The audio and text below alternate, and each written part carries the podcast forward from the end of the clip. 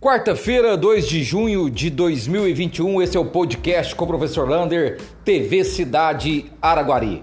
Hoje, graças a Deus, não registramos nenhum óbito por Covid-19. Estamos com 378 óbitos contabilizados até hoje na pandemia.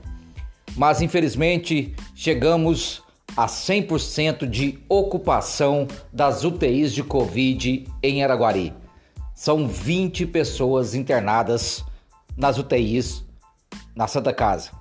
Lembrando que a Santa Casa não consegue médicos, técnicos de enfermagem nem enfermeiros para manter uma UTI de Covid e reabrir aqueles 10 leitos. Verba tem, não tem material humano e agora já começa a voltar no mercado também o kit intubação de novo. Temos 39 pessoas internadas em enfermaria. E, pasmem, 112 casos confirmados em 24 horas. É um número muito, mas muito alto mesmo de transmissão do vírus na cidade de Araguari. Portanto, amanhã quem não for trabalhar, se puder, fique em casa o máximo possível.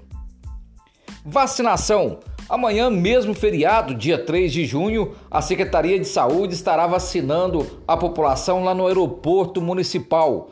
Lembrando que amanhã a vacinação é para as comorbidades, aqueles que têm aquele atestado da prefeitura, e também para os deficientes de Araguari. Se você é um deficiente visual, auditivo, cadeirante, alguma deficiência visível e permanente, você pode ir lá amanhã para vacinar.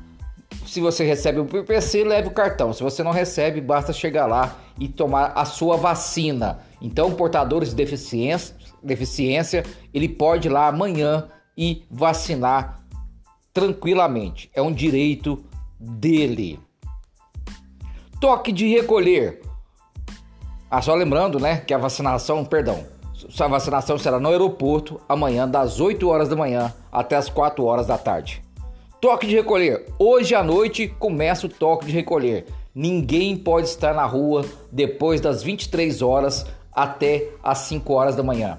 Ninguém. Não pode abrir nenhum comércio, ninguém na rua não pode ter delivery, não pode abrir nada, a não ser a área de saúde, farmácias e hospitais e quem trabalha com a saúde. Quem trabalha noturno tem que carregar aí um documento da sua empresa falando que entra no trabalho ou sai do trabalho a tal hora da noite e no endereço e mora na rua tal, né, na rua lá para você se identificar se for parado em alguma blitz. Plano de vacinação dos professores.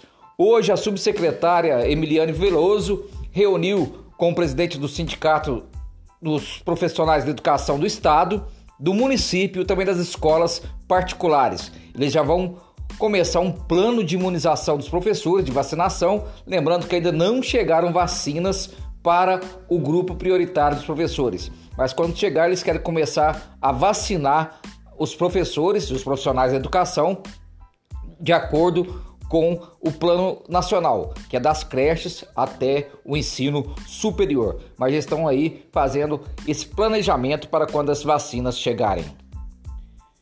Zona rural. Hoje a Secretaria de Obras estava com as suas máquinas na zona rural, lá na Patrona, Bucânia e região de Santa Maria.